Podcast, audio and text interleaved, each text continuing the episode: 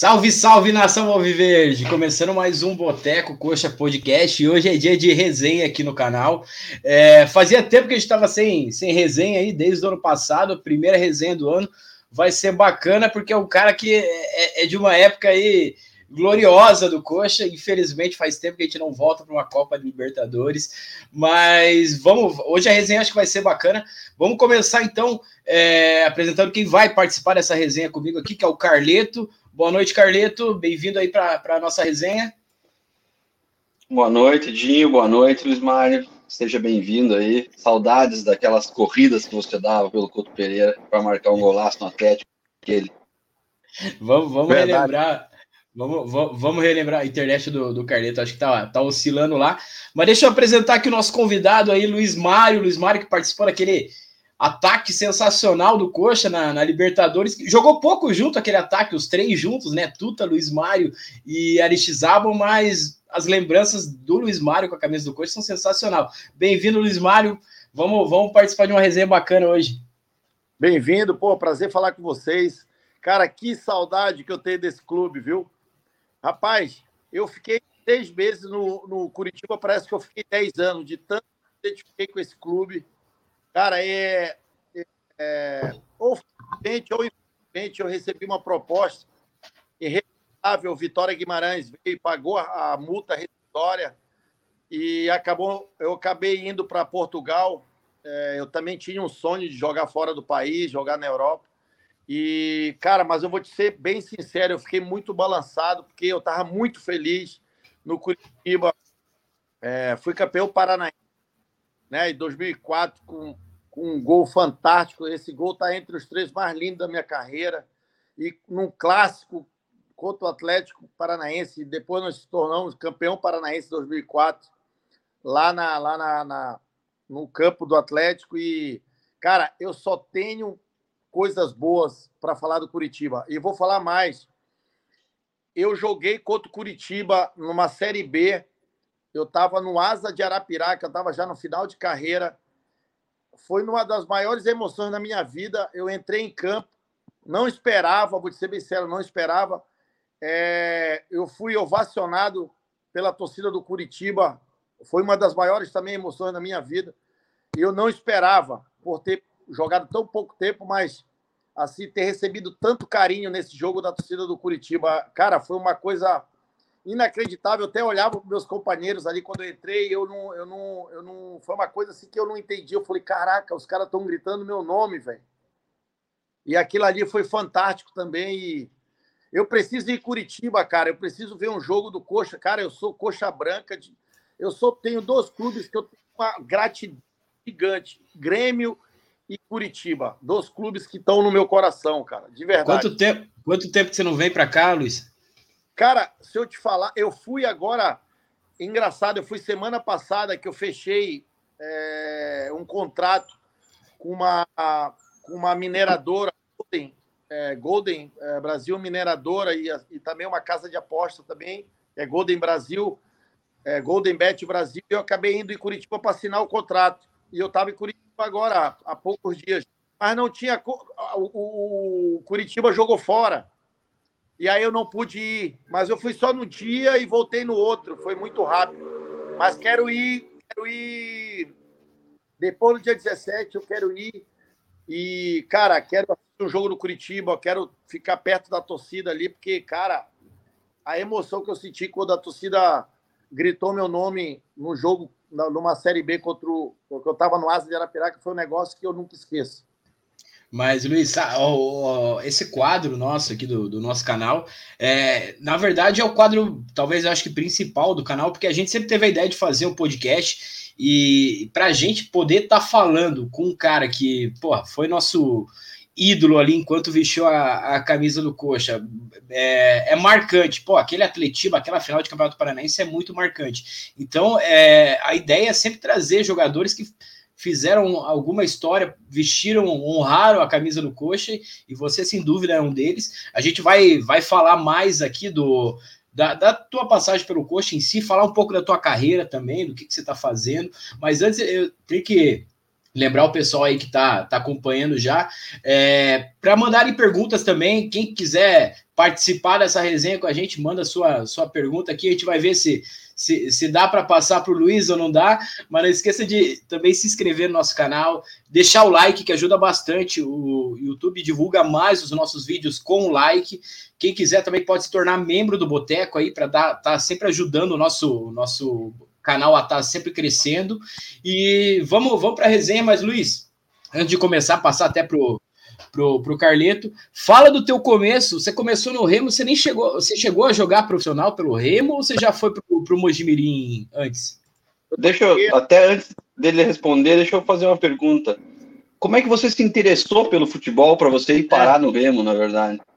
Assim, eu sou paraense, né? Eu nasci no interior do Pará, uma cidade pé da ilha do Marajó. E aí eu fui estudar para Belém. A minha mãe é, com muito esforço, conseguiu me colocar numa escola em Belém. Eu morava com uma tia minha. E aí eu comecei a jogar no, no, colégio, futebol de salão, e eu comecei a me destacar muito no futebol de salão do colégio. Fui três vezes campeão é, católico do, do, do, do, Pará. Eu fui artilheiro os três anos, e aí um cara viu e me convidou para fazer um teste no Remo. Quando eu fiz o teste no Remo, no, me, no mesmo dia eu fui aprovado. E aí eu comecei a jogar no Remo ali, de juniores, e depois de, de seis meses, um olheiro do Mojimirim me viu e o presidente fez um acerto com o presidente do Remo e acabou me comprando e eu acabei indo para o Mojimirim. E eu não cheguei a jogar profissionalmente no Remo. E aí, depois, eu joguei quatro anos no Mojimirim e aí pronto. Aí fui vendido para o Corinthians e é onde tudo mudou, né? A minha vida mudou por completo vestir uma camisa do, do peso que é a do Corinthians mudou minha vida. E pronto, eu tive sequência na minha carreira, joguei em grandes clubes, e um dos grandes clubes que eu joguei é o é Curitiba, que eu tenho um, um carinho gigante pela, por esse clube, pela torcida, e, é, e preciso voltar a sentir a energia da torcida do Curitiba, porque é fantástica. Mas, Luiz, a, a tua carreira co começa a, a, ficar gigante assim. Eu, eu não sei, não, não lembro muito dessa época, mas eu acredito que foi no Grêmio. Teu, acho que teu melhor momento, melhor do que no Corinthians. Conta para nós como que foi a saída, essa chegada no Grêmio e conquistou títulos lá, conquistou uma Copa do Brasil, inclusive em cima do Corinthians, né? É, em cima do Corinthians. Na real, é, eu fiquei quase três mas eu, eu, eu era jovem e eu peguei aquele time do Corinthians com Marcelinho, Rincon, Vampeta, Luizão, Dida. E aí ficou difícil eu virar titular daquele time. Marcelinho, ídolo do clube, eu era meia, né? Eu virei atacante no Grêmio. E aí o Tite pediu minha contratação, que eu não estava tão, não tava jogando no Corinthians por ser muito jovem, e ele pediu minha contratação como empréstimo para o Grêmio. E o Corinthians é, só aceitava se o Grêmio mandasse dois, três jogadores. E um dos jogadores que veio para o Corinthians foi o Paulo Nunes, na época. E eu acabei indo para o Grêmio com passe estipulado, emprestado, mas com passe estipulado. E aí era a época que você podia jogar contra, contra o time o, o, time atual, do contrato atual. Hoje não pode, né? Eles brecam, né? Hoje você não pode jogar com o time que, que, que é o teu time de origem, da, da, da tua compra. E aí eu joguei aquela Copa do Brasil e, graças a Deus, fiz dois gols na final contra o Corinthians. E eu ainda era do Corinthians. E pior de tudo, eu tive que voltar para o Corinthians. Imagina a torcida do Corinthians quando eu voltei, né? Ah, agora esse cara assim, ah, agora eu quero ver tu fazer o que tu fez com a gente na Copa do Brasil. Aí eu já cheguei cheio de pressão. E aí deu a Lei Pelé é, eu não fechei contrato com o Corinthians, não entramos num acordo financeiro. E aí veio a Lei Pelé. Eu acabei pegando meu passe e voltei de novo para o Grêmio para jogar mais uma Libertadores para o Grêmio. E aí, Mas, Luiz, esse, esse retorno para o Corinthians, como que foi? Muita pressão, o pessoal com a cobrança, porque você acabou de ser campeão em cima dos caras, né? Não, doidão. Então, porra, a torcida do Corinthians, Gavião da Fiel, tu já imagina, né? Aí cheguei, pô, coloquei minha roupa ali, os caras, porra, arrebentou com a gente, os próprios jogadores, né? Porra, acabou com a gente naquela, naquele primeiro jogo, tava 2 a 0 pra gente, foi lá e fez os dois gols de empate e tal. E aí, porra, eu falei, caraca, meu, será que eu fico aqui com essa pressão toda? Eu falei, porra, é uma pressão desnecessária, né? Eu tinha sido campeão da Copa do Brasil. Porra, eu tava. Eu era. Com a vitrine. É. Eu era os principais atacantes naquela época do futebol brasileiro. Eu falei, cara, eu não vou. Eu não vou pegar essa pressão para mim, meu irmão. Eu vou fazer alguma coisa. Eu vou voltar pro Grêmio, que é onde eu tinha moral. Eu já tinha virado uma peça importante, tinha sido campeão da Copa do Brasil, tá cheio de moral. E aí teve a Lei Pelé, me ajudou e eu voltei pro, pro game de novo. Pô, eu corria na, na volta ali do, do Parque São Jorge, os caras só me xingavam. Eu falei, o que que eu vou ficar aqui? Eu vou embora, meu amigo.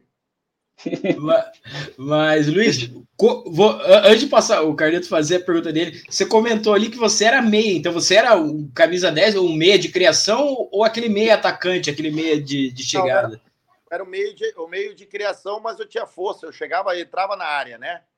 Eu entrava na área, mas eu era aquele cara que gostava de criar jogada por dois atacantes da frente. E aí, quando eu cheguei no Grêmio, o Tite viu minha velocidade, eu começava a cair muito para os lados ali para receber bola. E ele falou: Cara, eu vou te colocar de atacante. Aí me colocou de atacante para o lado direito. Meu irmão, nunca mais voltei para meia. E aí eu era um cara que, quando eu vinha por dentro, eu sabia jogar, né? Porque minha origem era meio campista. E, aí, e aquilo ali foi um, um acréscimo para minha carreira. Porque quando eu jogava de lado, eu tinha velocidade, sabia jogar de lado, e quando eu vinha por dentro, eu também sabia tabelar e sabia jogar de frente para o gol. Aí, isso aí foi um acréscimo na minha carreira. Aí pronto, aí eu estourei. Quando eu fui campeão da Copa do Brasil, eu estourei, fiquei muito valorizado.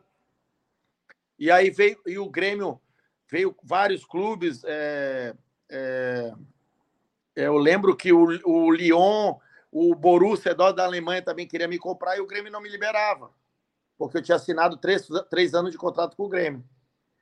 E aí chegou um ponto que eu fiquei mais um ano e meio no Grêmio, e aí o Grêmio deu uma caída também, o nosso time deu uma caída ali, e eu acabei, tipo, pô, acho que é hora de eu sair. E aí eu recebi uma proposta irrecusável da Coreia, e acabei indo para a Coreia, com passe na mão, né? Deixei acabar o contrato e fui para a Coreia com passe na mão.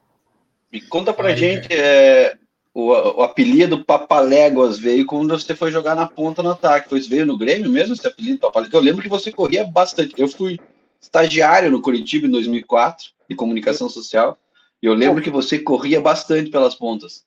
É, porque aí o que acontece? Quando eu comecei a jogar de beirada, eu vi que eu tinha muita velocidade. Eu aprimorei minha velocidade. Eu trabalhava muito a minha parte de velocidade com o Paulo Paixão. Ele falou, Luiz, tu é muito rápido, mas dá para te trabalhar mais essa velocidade. Eu trabalhei. Aí, meu irmão, eu passava por cima da cabeça dos caras, mano. E aí eu comecei a fazer aquela jogada de dar o tapa na frente e passar dos caras. E o, o Tite, na real, foi a filha do Tite que falou assim: pai, o Luiz Mário parece o Papalégua correndo.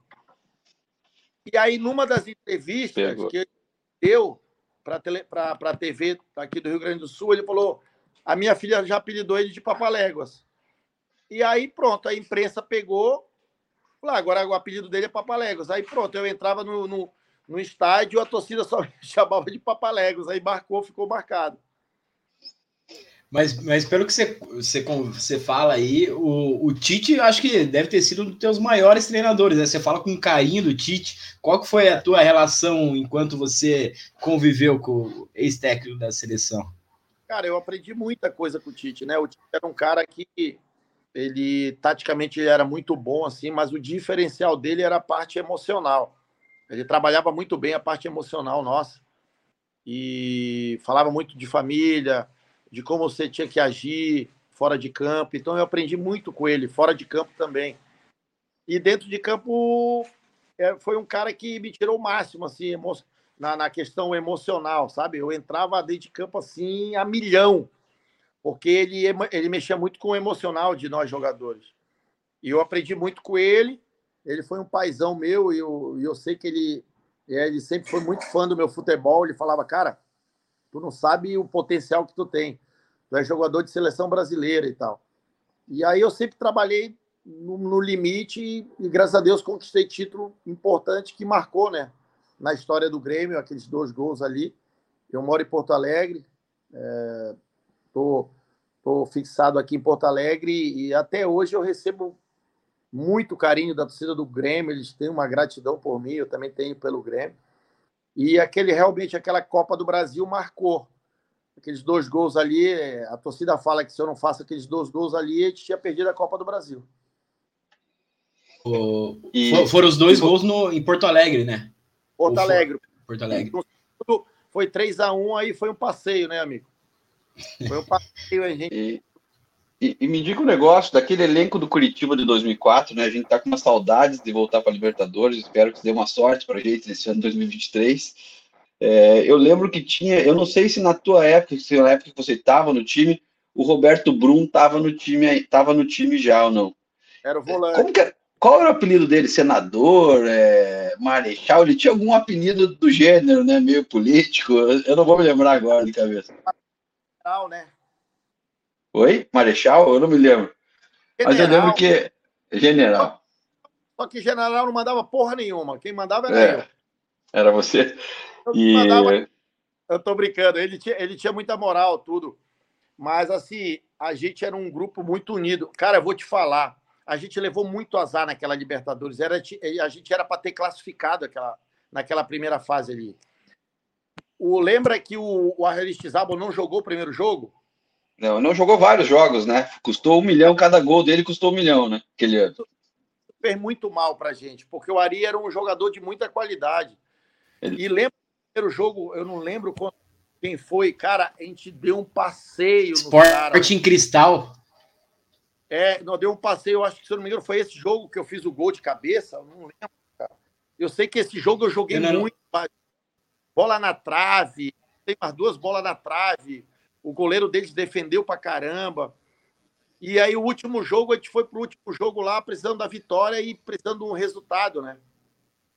E nós ganhamos Sim. o jogo, dependemos do outro resultado, que, que era um empate. Aí, no finalzinho, os caras fizeram o gol e a gente acabou saindo da Libertadores. Mas era uma porque naquela Libertadores, cara, deu tudo errado ali. E o, e o Ari, que a gente precisava muito do Ari ali, a parte, o jogador altamente técnico, e ele não jogou, né?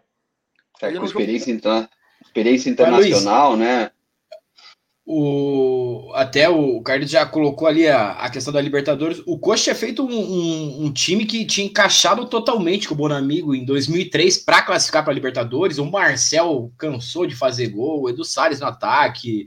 É, o Adriano acho que já estava na esquerda. O Tcheco, é, o Tcheco Era... jogou uma parte e saiu, né? Jackson Mas, no meio também, feito uma... o Jackson jogava muita bola. Uma boa base. E aí, muita gente saiu é, até pela classificação na Libertadores, muita gente saiu e o Coxa meio que mudou bastante. E na minha visão, é, da época, também era adolescente na época ali, o Coxa investiu, acho que tudo que tinha no ataque. Trouxe você, o Tuto e o Luiz Mário. É, não, não, faltou investir. É, é, e o, e o Ari, desculpa. Faltou investir um pouco mais nos outros setores do, do time, até porque eu lembro que o, o time que estreia na, na, Copa Libertadores tem um monte de, de da base, de. Deixa eu até. Eu tenho até o time que estreou na Libertadores. Mas, ó. Era o Fernando. uma ressalva. Lembrar desse time aí, fala aí para nós, esse time aí. Eu não lembro de só, todo. Só fazer uma ressalva apesar de ser da base, né, nós tínhamos dois caras que viraram seleção brasileira da base, que era o Miranda da zaga e o, e o Adriano na lateral esquerda, né? E, é, se eu não me engano, a zaga era Juninho e Miranda, né? Ou Nivaldo o, e... Nivaldo. O, o Adriano, Miranda. se eu não me engano, ele jogou de lateral direito esse primeiro jogo, porque a gente estava bem desfalcado para esse primeiro jogo. O Coxa foi a campo contra o Sport. E o Flávio na zaga também o Fernando, Reginaldo Nascimento, depois Nivaldo, ao Esmerode. Depois eu quero perguntar do, do Esmerode pro, pro Luiz Mário. Esmerode Miranda, a gente jogou com três zagueiros, que é o, o time que cascou para Libertadores também jogava com três zagueiros. A, Adriano, depois Lira, Roberto Brum, Capixaba, Éder e Ricardinho. Depois Jusemar. Laércio e Luiz Mário. Pô, a gente contratou Tuta e Aristizábal para fazer parceria com o Luiz Mário e o Laércio que jogou.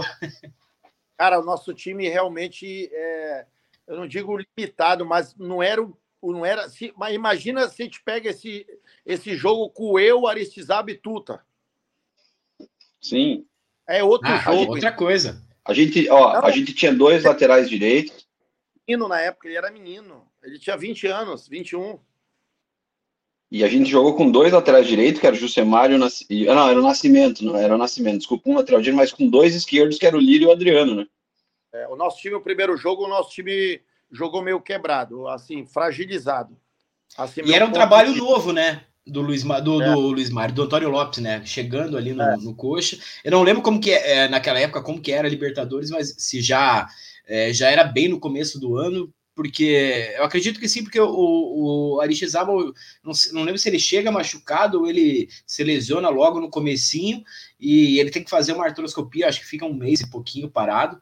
E, e, o que acaba que a gente entra com esse time. Eu lembro que tinha o Josafá nesse time, tinha um, que, é, que era um menino que o, o Antônio Lopes trouxe, não sei da, não lembro da onde, mas é, eu acho que faltou, faltava mais peças aí. O, até perguntei para você ali, falei do, do Esmerode, porque esse, esse zagueiro virou uma lenda aqui no Coxa. Eu acho que esse foi o único jogo que ele jogou pelo Coxa, salvo engano meu. É, não deu tempo de, de pesquisar. Mas o Esmerode errou tudo naquele jogo também. É, foi, foi até é, até hoje é motivo de, de, piada. Não sei, ninguém sabe da onde que o Coxa foi atrás do Esmerode, que infelizmente acho que não, não, não deu certo ali e ficou muito marcado por conta desse jogo. É, quem foi, contra quem foi esse primeiro jogo? Eu não lembro. Foi Esporte em Cristal lá no Peru. No Peru, né? Mas jogou desfalcado lá mesmo, é verdade. É, esse ano foi um ano, foi o último ano do Jonedes, se eu não me engano, né? O Jonedes 2004, não sei se 2004. Não, não, não é, foi. Não, foi, mas era o Jonedes. É, foi, não, foi Ele o ano é... que o Moro, foi o ano que o Moro, vice-presidente, acabou saindo do Curitiba, né? E, e ficou só o Jonedes, o Moro que seria o próximo presidente, se, né, seria o próximo candidato. Mas e, pode, pode ter certeza, Luiz Mário, a, a torcida Coxa Branca gosta muito de você, né? Ela gosta muito dos jogadores que suam a camisa, né? Correram pelo time. Tem certeza que você vier aqui, a torcida vai fazer uma grande festa. Tempos atrás, o Rafinha, teve o Geraldo, nosso angolano, estiveram no meio da torcida, foram carregados pela torcida e a torcida Curitiba é, com certeza, se estiver em Curitiba, vai fazer uma grande festa com você. Eu e Luiz quero... Mário, tava. Pode, pode falar, pode falar. Eu quero muito, é, como eu falei para vocês, é, depois do 17, eu vou voltar em Curitiba, que eu tenho mais uma reunião lá com, com os caras que me contrataram ali. E eu quero ir é, lá no, no estádio, eu quero vivenciar tudo que eu vivi aqueles seis meses ali. E, cara, assim, ó, vou te ser bem sincero, eu não lembro, tá? Com toda a minha humildade, eu não, eu não lembro de ter feito um jogo ruim no Curitiba. Dos seis meses que eu joguei ali. Eu acho Olha que, que eu também não lembro. Por isso me marcou muito, sabe? Eu, eu, eu, eu, os seis meses meus foram muito bons, que mostra que o Vitória Guimarães foi lá e, e pagou a multa rescisória. Que não era baixa na época, eu lembro que não era baixa, eles pagaram a multa e eu acabei indo para o Vitória Guimarães. E pela, pelo momento, eu, eu, iniciei muito bem o brasileiro. Lembra que a gente estreou, se não me engano, contra o Sou Caetano, a gente deu um chocolate no Sou Caetano. E era, foi estreia do Rafinha, lateral direito, o Rafinha que vocês falaram. Foi estreia. E eu lembro que eu peguei o, o Rafinha para. Que nem filho. O Rafinha almoçava em casa direto comigo e eu sabia o potencial dele. E eu, eu vou falar, eu, eu vou falar uma parada muito legal, não sei se vocês sabem, o Rafinha foi do, dos caras que eu falei para o Antônio Lopes, assim, professor, confia nesse baixinho, nesse lourinho aí, que ele é bom de bola. E aí o Antônio Lopes, ele falava meio engraçado, né? Será que... Ele fala assim, né? ele, ele ficava bravo porque eu imitava ele. Pô, será mesmo que ele vai dar conta? Esse moleque vai dar conta. Eu falei, professor, pode pôr ele para jogar que ele vai dar conta. Olha o que virou o Rafinha. O Rafinha morava no Couto Pereira nessa época, se eu não me engano. Eu tenho quase certeza que ele morava no Couto Pereira. Que pena que o Rafinha não me dá mais moral. Ele... Ah. Nem quando passou aí pelo Grêmio? Eu, eu que ensinei ele a bater na bola, rapaz. Sabia nem bater na bola. Ah. Nem quando ele passou aí pelo Grêmio, Luiz? Passou no Grêmio e só me, só me enganou. Falou assim: pô, vou fazer uma janta para ti lá em casa. Tô esperando até agora essa janta. Se eu estivesse esperando essa janta dele, eu tava passando fome. ai, ai, ai. E, mas, não, mas e... Luiz, Luiz, só, só para fechar ali esse capítulo da Libertadores, porra, eu tenho uma lembrança muito boa, porque eu tive o prazer de poder ir nos três jogos aqui no, no Couto. No Couto, acho que a gente, se não me engano, a gente não perdeu, né? A gente, acho que a gente ganha dois e empata um, empata com o Olímpia, né? E o Olímpia tinha um bom time, né? Nessa, nessa época. Esse jogo que a gente, a gente martelou, perdemos gol pra caramba, bola na. Esse jogo aí, gente está classificado. Foi esse jogo aí que eu, que eu dei umas duas bolas na trave, cara, no bico da trave, da costa do goleiro e saiu no, na linha de fundo. Eu lembro desse jogo perfeito. Eu falo tudo o lance meu desse jogo. Eu, eu fiquei revoltado que a gente patou esse jogo. Esse jogo era para gente ser ganho de 2, 3 a 0. Eu, eu, tinha até o. Tinha, eu guardei, agora eu não sei, já me mudei e tal. Eu tinha todos os ingressos do, dos jogos da, da, Libertadores, da Libertadores guardado. E infelizmente a gente não classificou, mas ao mesmo tempo, no, pelo o Campeonato Paranaense foi bom. A gente vai falar do Campeonato Paranaense, mas deixa eu dar uma, uma passadinha aqui no chat, tem bastante gente comentando. Tem até, tem até Poodle aqui, atleticano aqui, Luiz Mário. Acho que estão com saudades do seu golaço lá. É, mas, mas o... eu fiz eles sofrerem, né? É normal. É. Eles... O Poodle daqui é o moranguinho aí do Rio Grande do Sul. Esse, o Poodle e o moranguinho eu fiz sofrer, viu, meu amigo? tá bom. O, o Sávio aqui já mandando um boa noite. Sávio é nosso membro aqui do, do Boteco. O, o Sidney mandando um boa noite também. O Abut mandando saudações ao Viverdes. O Moisés, que é o Moita aí, que estaria com a gente hoje na resenha, não, não pôde estar, mas mandou um salve, Luiz Mário. Qual era a relação do elenco com o delegado Antônio Lopes no ano que você jogou pelo Verdão? Como que era essa, essa resenha com o delegado, né? O apelido do Antônio Lopes, do, do Antônio Lopes era delegado, né? Caraca, o cara era brabo pra caramba, irmão. Meu Deus do céu. Ele era delegado mesmo. Mas, cara, os cara, os jogadores ficavam bravos comigo, que ele, ele, ele, ele gostava de mim pra caramba, meu. Tá, oh, é engraçado essa história. Ele me chamava de Lula, só para ter uma ideia. Será que o velho gostava de mim ou não? Ô, Lula! Ô, Lula! Bate no gol, Lula! Ele os caras falaram, porra, o, o Tuta, os caras, o Adriano falou assim, puta que pariu, eu não sei o que tu fez pra esse velho, esse velho te ama, não sei o quê. Eu falei, eu fiz pra esse velho, eu só fazia gol só. Por isso que ele gostava de mim pra caramba. Vocês erram o gol e eu faço o gol. Ele vai gostar de mim, porra. E aí, aí migrava uma palhaçada ali no vestiário. Ó, oh, chegou o pai, chegou o pai do Luiz Mário, chegou o pai do Luiz Mário. Eu, meu, os caras tiravam mal sarro comigo, meu. O velho, o velhinho gostava de mim pra caraca, velho. Mas era xingava todo mundo no vestiário. Oh, uma vez a gente saiu perdendo o jogo, acabou o primeiro tempo. Meu Deus, eu achei que o velho ia dar tiro em todo mundo no vestiário. O velho tava nervoso, viu, mano? o, depois, depois eu tenho uma resenha do, do, do Tony Lopes que eu quero perguntar pro, pro Luiz Mário. A gente vai colocar daqui a pouco o, a, os atletistas da final aqui material do, do grupo Helênicos do Coxa aqui. O, mas o, o Luigi passou aqui, mandou uma boa noite também. O Eldner, saudades, 10 de verdade, meu ídolo de infância, craque, grande abraço. O Luiz Mário vestiu a 10 aqui no Coxa, né? Pô, vesti a 10 com muito orgulho, com muito orgulho vesti essa 10. Essa 10 é pesada, né? 10 é pesadíssima aqui. É, Tanto que. É e graças mas, a Deus, mas... vesti com muito, com muito carinho e, e aquele paranaense lá foi fantástico. Que, que título maravilhoso. O, ó, tem, ó, ó, o Pudo aqui, ó, pedindo para perguntar quando o Coxa vai voltar para a Liberta. Esse ano, vamos conversar em dezembro, Atlético Paranaense. Vamos lá. É, o Marcelo Nogueira aqui também, nosso parceiro Celo do Boteco. Grande Luiz Mário, craque de bola. Qual o gol mais marcante pelo Verdão? O do Atletiba no Couto é inesquecível, golaço. Eu acho que deve ser esse, né, Luiz? Ah, o bico da área lá.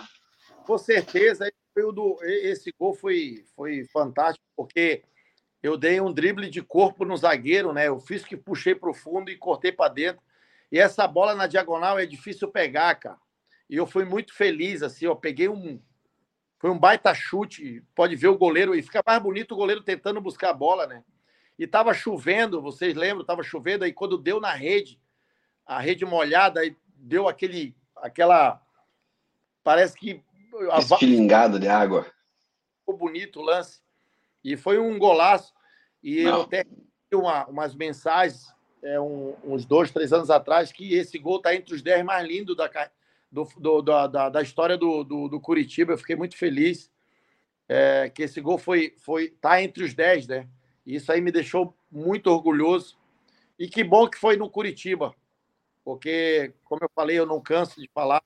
Eu vesti essa camisa aí com muito, com muito carinho, com muito. E, eu fico muito feliz que eu tenho certeza que a, a torcida do Coxo tem um carinho muito grande e, e recordações ruins em relação a mim. Não sei se citei, porque esse, os seis meses que eu passei no Coxa foi, foi muito bom e, e eu joguei muita bola, graças a Deus. Mas, Luiz Mário, vendo aqui a, o nosso chat aqui, eu acho que tem algumas recordações ruins do lado de baixo, lá da cidade, né? Tem alguns poodles aí que, que eu acho que ainda estão magoados com, com aquele golaço. O, o Felipe aqui também, membro do Boteco, mandou um boa noite, Boteco, craque Luiz Mário, abraço. E o Marcos Andrade aqui, ó, tem poodle na live, 2004 no mês no meio estádio, sem ajuda do governo, até então as cadelas se calaram. E o, o mais bacana que foi, foi o bicampeonato, né? É, é, cara, e aquele jogo foi, foi tão louco. É, antes de falar do jogo, acho que vamos, vamos colocar aqui o. o, Eu vou o vídeo. Eles três gols impedidos, né? Só para Sem falar no pênalti. Teve um pênalti em você também, né? Ô, meu, cara, como é que um cara não marca um pênalti daquele? O cara, me, o cara só faltou, me, o cara me calçou dentro da área. Eu vou te falar, cara, uma parada. Aquele jogo tava estranho, irmão. Tava muito estranho aquele jogo. Se a gente não tivesse um timaço, eles tinham levado na, na, na, na cara dura aquele, aquele Na time. mão grande. Na mão grande, porque tava estranho. Cara, o pênalti que ele não marcou em mim não existe. E eu ia ser expulso, cara. O Tuta me puxou, eu ia xingar. Quando eu ia xingar ele, o Tuta, tá maluco, fica quieto e tal. Cara, eu não acreditei que ele não marcou aquele pênalti em mim. Mas, Luiz, falando no Tuta, eu, eu tava vendo, é, você participa, né, de, de alguns outros podcasts aí, você participa às vezes lá com, com o Duda Garbi também, acho bem bacana o, o, o canal do Duda, e você é, tava vendo um vídeo seu você teve um probleminha com o Tuta no treino? Como que foi essa história? Eu. O Tuta é. Porra, o Tuta veio reclamar de mim que eu não tocava a bola para ele. Aí eu falei assim: Ô Tuta, tu tá de sacanagem comigo, irmão. Olha os últimos jogos que a gente jogou junto. Olha quantas vezes eu te deixei na cara do gol, cara. Tu veio falar para mim que eu não toco a bola para ti. E mandei, e mandei ele longe no treino. Falei, meu, mandei ele para longe. E o Antônio Lopes viu a confusão. Eu falei, meu, tá de sacanagem falar que eu não toco a bola para ti, cara. Olha os últimos jogos, quem tocou a bola para tu fazer gol, cara. Tu tá, tu tá me, tu tá confundindo, rapaz. Todos os atacantes que eu joguei do lado, eu nunca fui egoísta, sempre toquei a bola pros caras. Rodrigo Fabre fez 15 gols no Brasileiro com 10 passes meu no Grêmio. Aí peguei, briguei com ele, brigamos, ficamos meio com birra, aí o Lopes fez uma reunião no vestiário. Vamos resolver esse problema, Lopes. Aí, e eu tava indignado, cara, porque eu sempre fui um cara. Cara, eu nunca trairei atacante que jogava do meu lado, cara. Eu fazia jogada e sempre procurava os caras. E eu, eu vou te falar, foi um, um, um, um, um último. Tipo assim, ó, eu tive um problema um jogador que jogou do meu lado. Foi com ele. Eu nunca tive problema nenhum com o jogador que jogou do meu lado. E eu falei para ele na reunião, falei, cara, não tem, tu, tu, tá, tu tá viajando, cara. Como é que eu não toco a bola pra ti, cara? Eu nunca tive problema com atacante nenhum. Marcelinho Paraíba, fez gol pra caramba com passe meu. Rodrigo Fabre. Falei, cara, tá viajando. Aí o Antônio Lopes pegou e falou: ah, tá bom, pô, você abraço aí, tá tudo certo. Aí no outro jogo eu botei ele umas quatro vezes na cara do gol. Aí acabou o jogo, eu falei, e aí? Deu alguma coisa contra ti? Não te deixei na cara do gol?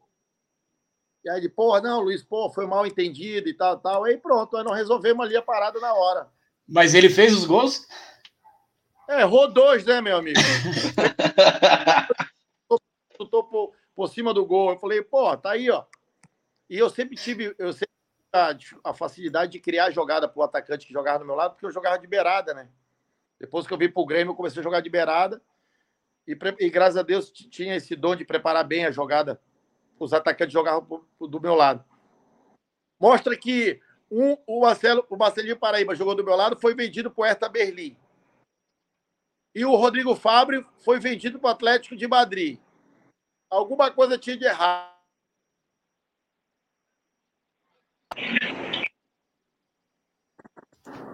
Opa, deu uma, deu uma, uma travada.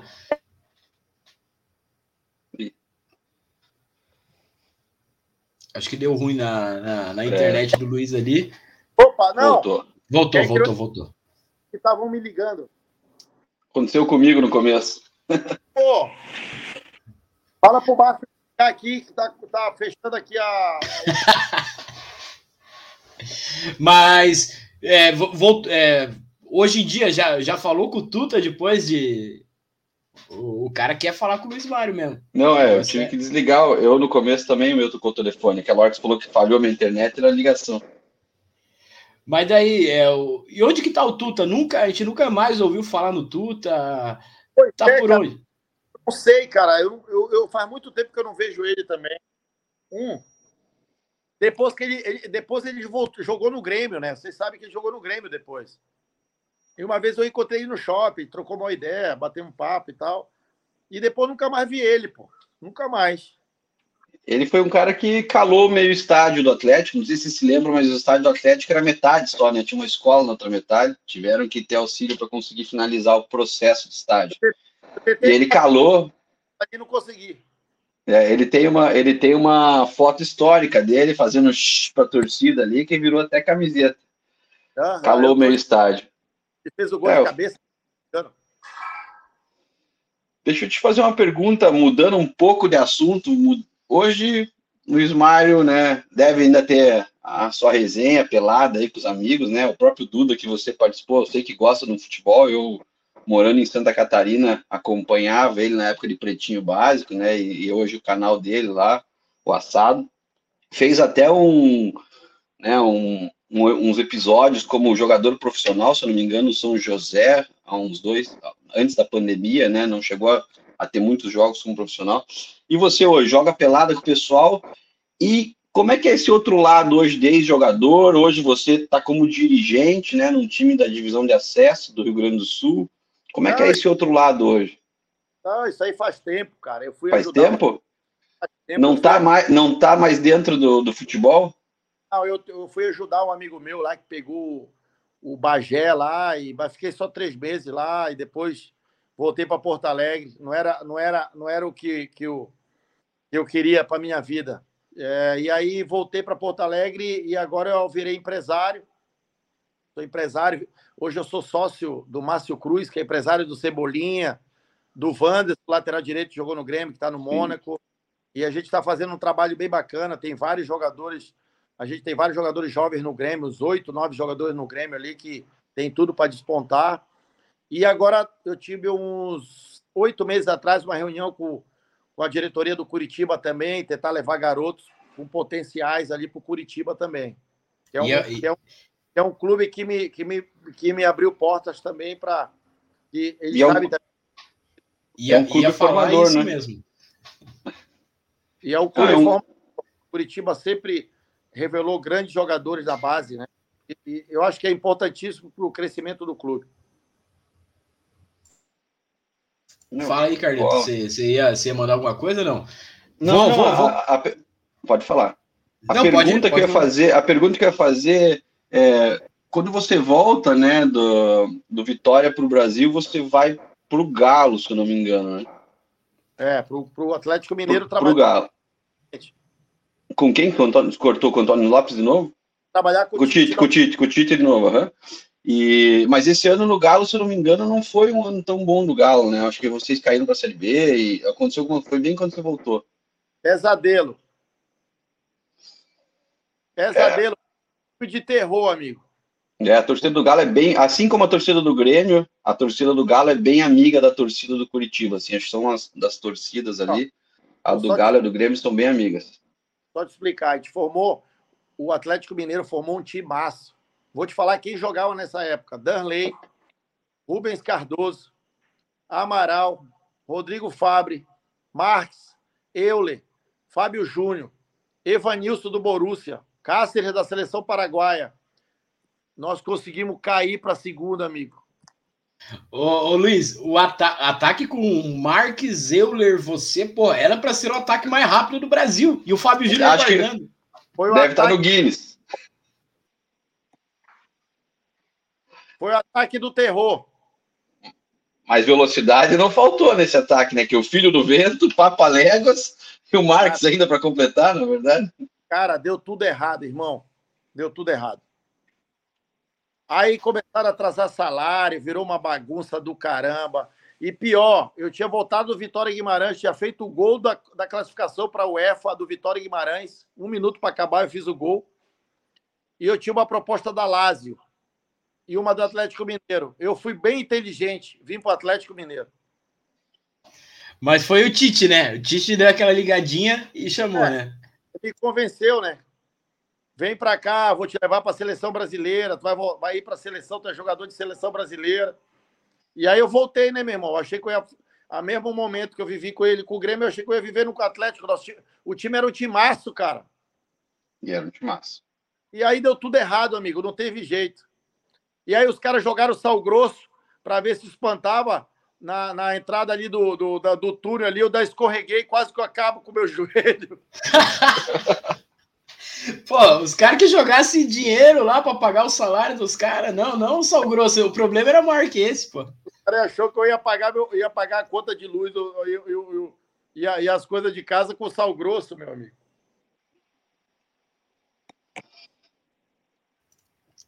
Deixa eu. Vamos, vamos voltando aqui no, no Paranaense, já achei aqui o, o, o, vídeo aqui. Esse daqui é histórico demais, né? O material do, do canal do, dos helênicos do Coxa. Vamos, vamos matar a saudade aqui, que esse é bacana demais. Porra, é o Justemar, aí... né? Justemar batendo falta.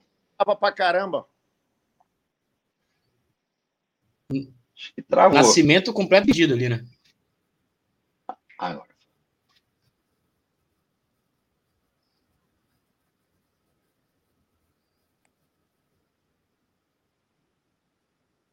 Aí expulsão, né? Foi expulso.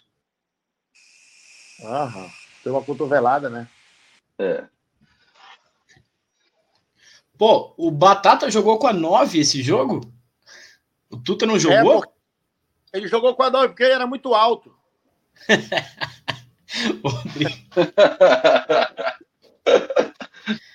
Batatinha jogava bola pra caramba. Bom jogador pra porra. Habilidoso. Rodrigo Batatinha, da época do salão, ele, Alex, Checo, Limpatim. Eu dei tudo na mesma época. Eu dei muito bicho pra esses caras aí, amigo. Olha lá, acho que aí o gol do. Tá travando o meu aqui. É, eu tô vendo aqui, tá travando, tá dando pra ver. Aí foi gol. Gol do gol de. Uhum. O Adriano jogava muita bola, né, cara? Jogava. Uma pena quando ele voltou, querer voltar para o Atlético, né? E podia ter encerrado a, a carreira no Curitiba. É uma história tão bonita, Curitiba, né? Faz parte, né? Profissionalismo, profissionalismo. A gente entende, mas ele fez a escolha dele. Para mim, hoje não cabe mais. Poderia vir aqui fazer como o Alex fez, né? Ah, bicho, mas faz parte eu fosse para a Europa ficar muitos anos, se eu voltasse, cara, tivesse a oportunidade de jogar no Curitiba, não ia abrir mão nunca, velho. Para jogar no Atlético ainda, né? Se fosse para jogar no Grêmio, a gente podia até entender. Não, não voltaria a jogar. Eu não jogaria no Atlético. Meu, assim, eu, eu sou um cara que eu sou muito grato.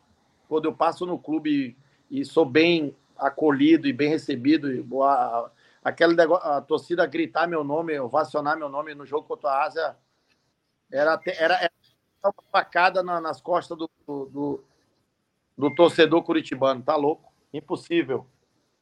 É, mas é bem. Luiz, aqui parte, né? o, eu, eu, não lembro.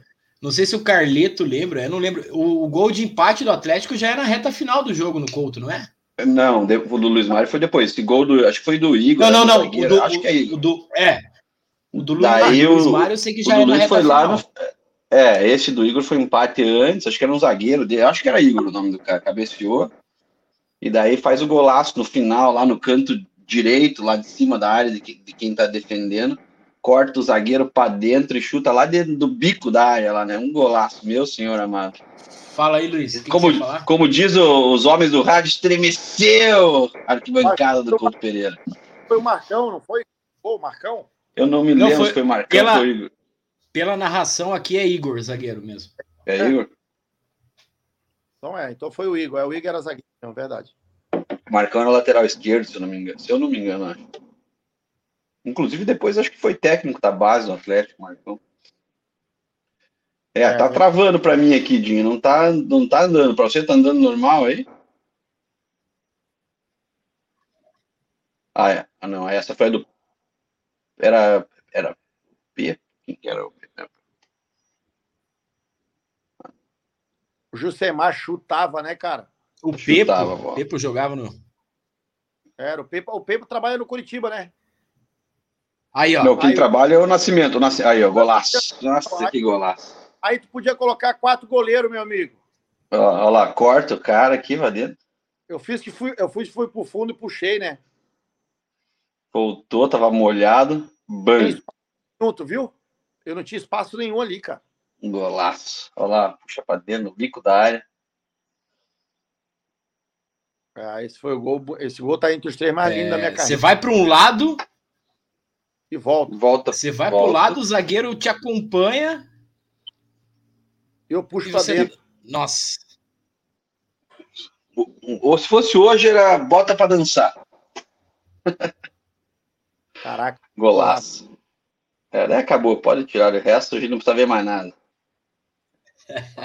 Oh, não, tem, tem mais um para ver aqui que eu acho que, que vale a pena. Não, não, desse é jogo, desse jogo.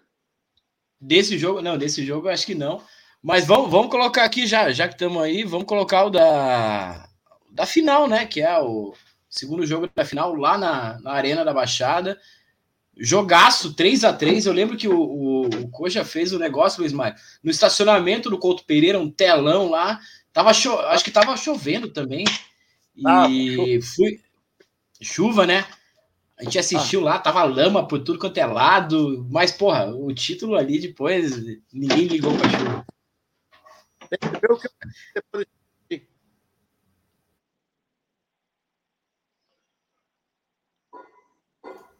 Cortou, cortou, Luiz. Tem que ver o que eu bebi depois desse jogo. Tá justo, merecido. Porra, pelo amor de Deus, cara. Eu tava um tempão sem tomar nada. Eu peguei e tomei duas meu irmão.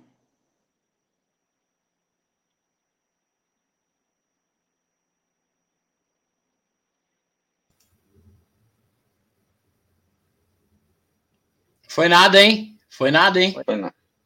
Ah, aí não tem, não tá louco, aí não deu nada. Olha o Jusemar chutando que gol. Golaço do Jusemar, né? Ele fez o um golaço, maluco. Que chutava esse animal, né? Golaço. Olha o meu estádio lá no fundo é uma parede.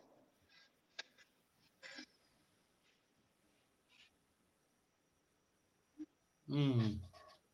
É bom ganhar título na casa dele, né? E, e esse é time dos caras foi vice-campeão brasileiro, né? Esse, esse time dos caras tinha bastante cara bom. Tinha o Washington, não tinha? Da, da Goberto. Jackson. Jackson. Jackson. Da Goberto. Jackson. O... Não, você sabe que ganhar na casa deles é normal, né? No primeiro jogo que existiu na Baixada lá, nós já ganhamos. Nunca existiu aquela história do. Ah, eles nunca ganharam da gente no estádio novo, que no primeiro jogo a gente já foi lá e já carimbou. Ah, pronto. Acabou, acabou com a história. Acabou com a história. ai, ai, tá travando, Di. É, tá, aqui também tá dando uma travada. Você tá, você tá conseguindo ver direto aí, Dinho, rodar? Aqui o, Aqui tá, aqui tá travando. Aqui tá, é. tá rodando, mas eu acho que deve ser oscilação da. Deve ser oscilação da, da internet aqui. É, deixa, deixa eu puxar aqui. Vamos ver agora. E, esse gol aqui, o Luiz Mário vai me, me falar ali, mas eu acho que o Fernandão saiu mal do gol, hein? Cadê? Eu não lembro. Tá, Deixa eu ver. Eu só sei que estava impedido. Travou pra gente. O que o juiz marcou de falta para eles, que a bola boa parada boa. O que o juiz marcou de falta para eles, meu Deus do céu.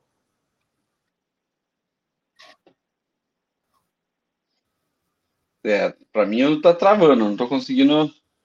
É, eu tô vendo, eu tô vendo, dá para ver os gols, mas tá, tá Os frames, é, uns frames, né, na verdade. Vamos, vamos diminuir aqui para ver se fica melhor. Assim. Agora tá beleza. É, agora foi. Vai, deixa eu voltar então. É, é, é, é, esse, esse gol não é o do. É, é esse aí, não é, né? É esse. É esse, não sei, o Adriano. Eu acho que é. né? Mas, ó, ó. É esse aí, acho. Fa fala para mim, Luiz. O, o, o Fernandão saiu mal, não saiu? Pois é, meu. Eu, eu acho que ele perdeu tempo ali da bola, né? O Jadson que bateu. Ele tinha a bola, ele tinha bola parada boa. Ele vai e desiste, né? É, ele foi no meio do Mas gata pra caralho, bom goleiro pra porra. Jogada do Adriano, hein? Adriano jogava demais, mano. Tá louco. Jogava. Era lateral esquerdo, destro, né? Então ele puxava pra dentro e. Tu viu a velocidade? E a esquerda e a B.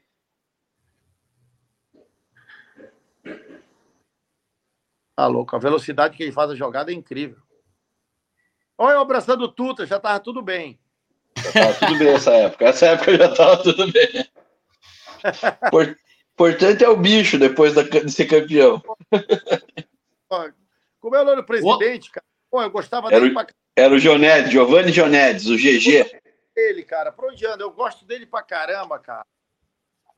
Eu também gostava dele. Cara, eu, não... De vez em quando ele aparece por aí. Não se envolve mais no, no, no Curitiba, é. né? Mas é que a gente, a gente, tem que ser. Eu falo para um monte de torcedor, cara, é, é, o presidente que levou a gente para a última Libertadores. Ele, é, ele ficou marcado pelo trabalho do, do rebaixamento, né? Mas, cara, teve todos os anos anteriores que, que foram bons pro Coxa, né?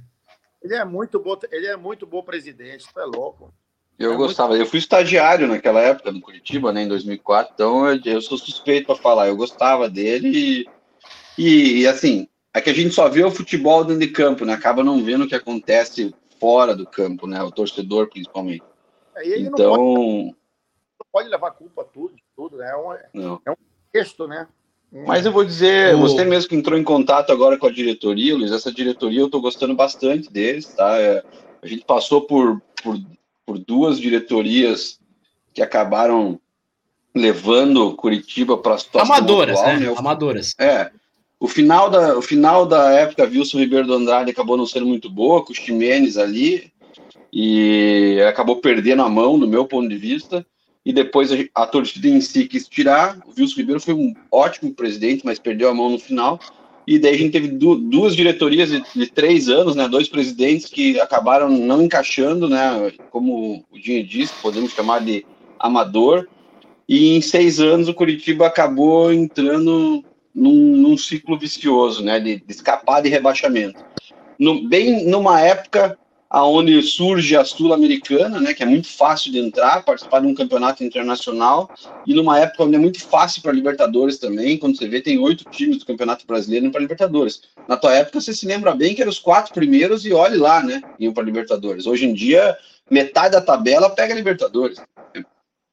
Na época, né? É. Então, agora com essa diretoria, eu tenho, você que conheceu, eu tenho certeza aí que novas ah, épocas virão. Enfim, tudo, né? São pessoas competentes, sim. Tem tudo para chegar. São pessoas competentes. Enfim, tudo, né? Naquela época também, até a valorização do jogador, né? Salário daquela época versus salário de hoje e tudo mais, a mídia hoje, a forma de você fazer dinheiro, no, né? Hoje nas redes sociais, né? Com patrocínio e tudo mais, é muito mais fácil de do que a sua época, na verdade, vai dizer que não é. Com certeza. E o Curitiba, o tamanho do Curitiba merece voltar a uma Libertadores da América. É, mesmo com o time sendo entre altos e baixos, ano passado no brasileiro e tal, você vai perceber a média de público Ó, Luiz, dos 10 maiores no Brasil. Ó, Luiz, olha esse pênalti, olha esse pênalti. Não, não foi nada, né? Não foi nada. Oh, meu, até é louco. Não existe. Tá louco? O cara me atropelou. Toma, depois veio o castigo, ó. É. Depois veio o castigo. Ricardinho cruzando, é. hein? É, Ricardinho batia bem na bola, que o Adriano saiu machucado. Ricardinho. De vez em quando bate um futebol lá no Copacabana, o Ricardinho, na quadra lá do futebol. Ele, o Mancha. O Mancha era dessa época também, acho, né, Rodrigo Mancha?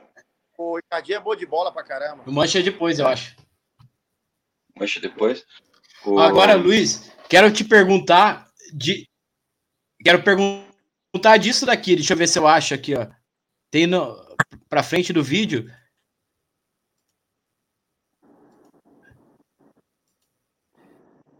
Aqui, ó. O, taca um negócio no Antônio Lopes e ele vai cair lá dentro do campo. Meu, esse velho é uma resenha, meu. Ele é uma resenha. Ô, meu, ele é uma. Mano, ele vai cair lá quase dentro do campo, lá, velho. Quase no meio campo. Ele é uma lenda, velho. Adoro. Cara, teve um ano, teve um ano que lembra que o filho dele tomou uma mordida do cachorro no Couto Pereira, cachorro da polícia. Só acontece Você coisas... Cara, não, ele é o delegado, né, cara? Um cara, ele era muito respeitado mesmo. Eu vou dizer que Pô, falta figuras assim hoje no futebol, né? Hoje em dia a gente vê o futebol é muito. Eu, eu, eu sinto muita falta do futebol, não digo raiz, mas do futebol antigo, dos jogadores antigos. Ah, até uma pergunta que eu vou fazer para você. Você comemorou o gol contra o Corinthians quando estava no Grêmio ou não? Acabou nessa frescura de ah, não vou comemorar, tal, né, contra esse time? Por aí sim. Mas agora não vou comemorar. Vou comemorar. Hoje em dia, cara quer gol é gol, né? Fazendo médio. Como é que eu não vou comemorar um gol meu com o trabalho, fruto do meu trabalho? Do, do numa trabalho final. Do... Não matei ninguém, porra. É, numa final. E, e, gol é gol, né? A gente sempre comemora, né? Pode ser contra parente, mas é gol é gol. Eu faz gol, tem que comemorar. Hoje em agora, dia é politicamente correto. Agora eu vou te falar bem sincero, tá? Posso ser sincero contigo? Pode. Contra o Grêmio e contra o Curitiba eu não comemoraria. Que bom, cara, que bom. É, eu, a, a, eu vejo assim, falta um pouco no futebol hoje em dia, não digo politicamente correto em si só, mas para mim falta um pouco do futebol raiz, sabe? Chuteira preta. Vai voltar, é...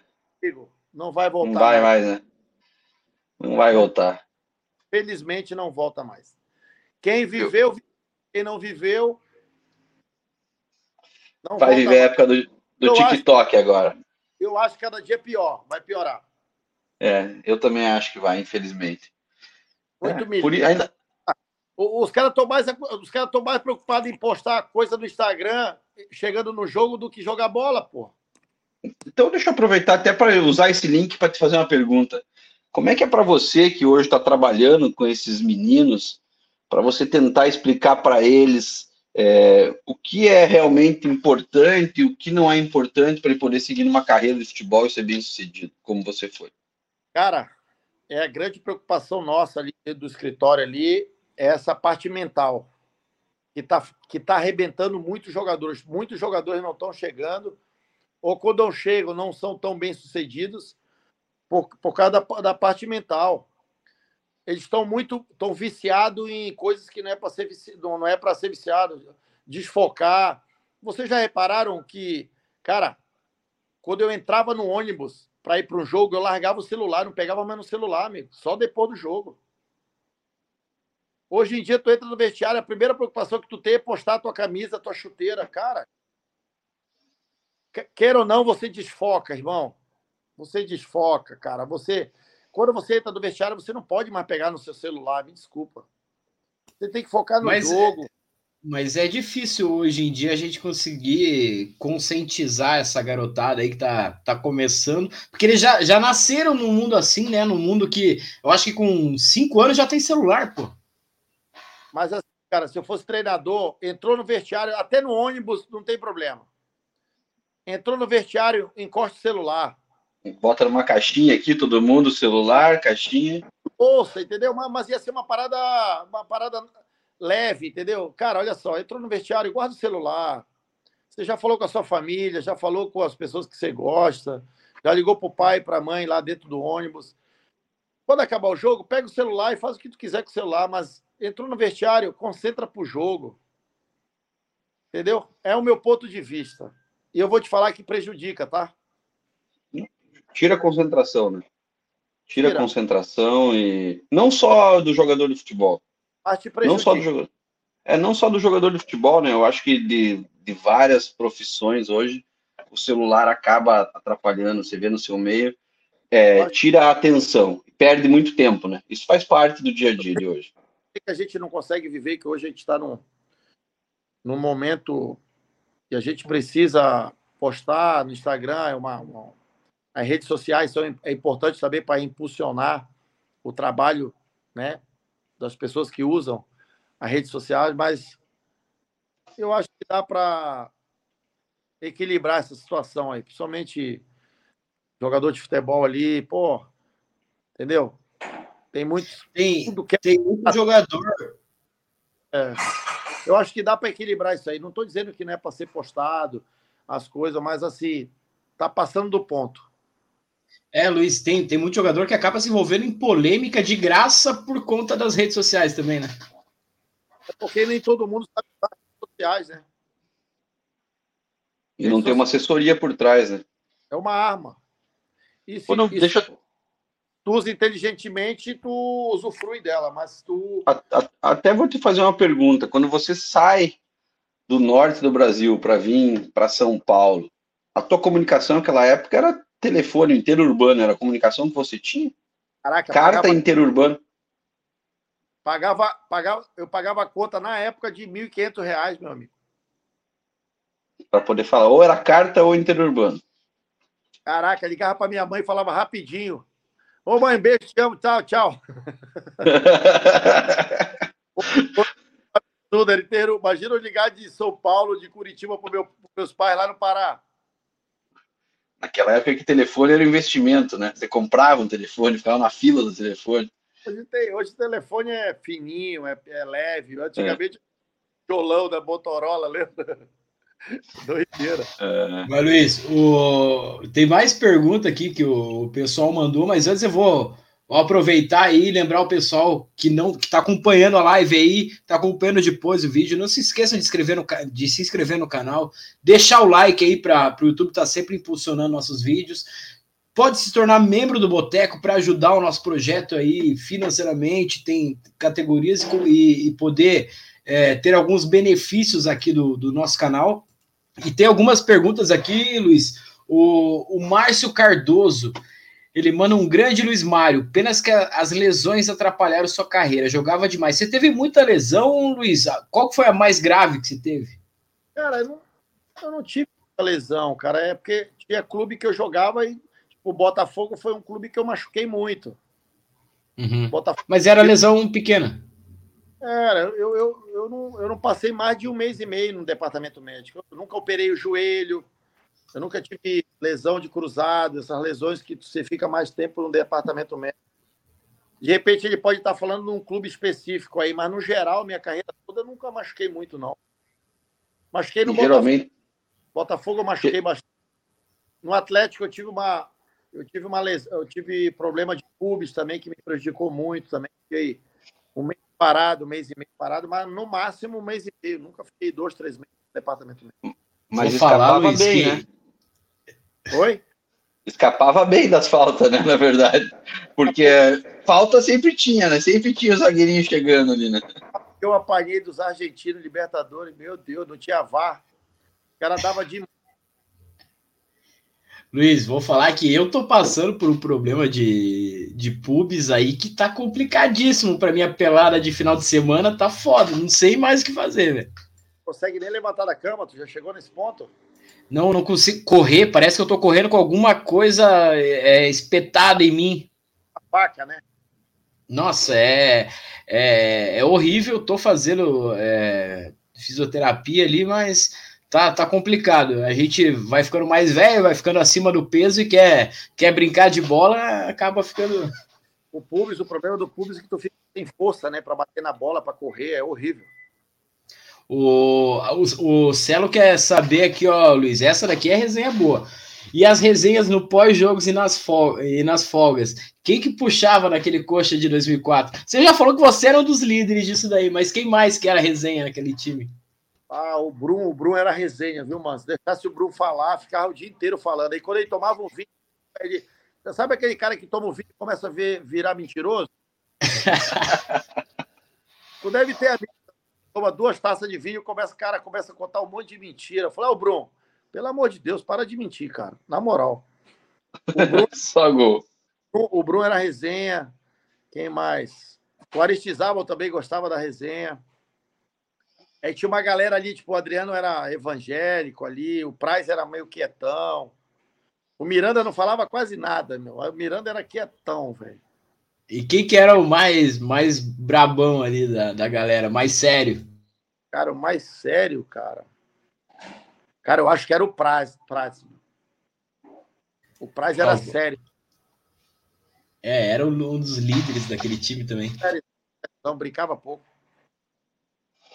O, o, o Fernando aqui, ó. Grande Luiz Mário, o primeiro tempo que você fez contra o Olímpia em Curitiba foi primoroso. Pena que não vencemos aquele jogo. Lembra desse jogo, Luiz? Lembro que eu te falei. As bola na trave. Eu fiz, eu, fui, eu, eu, fiz um baita jogo, cara.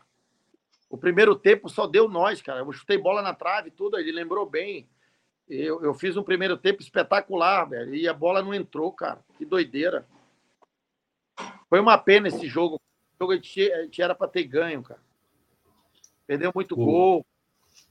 O Jean manda aqui, ó. Esse cara era muito craque. Pena ter ficado pouquíssimo tempo aqui. Até é, é, um, é uma das coisas que a torcida do Coxa é, se, sentiu muita falta a hora que você saiu, porque de todas as contratações de 2004, você foi a melhor.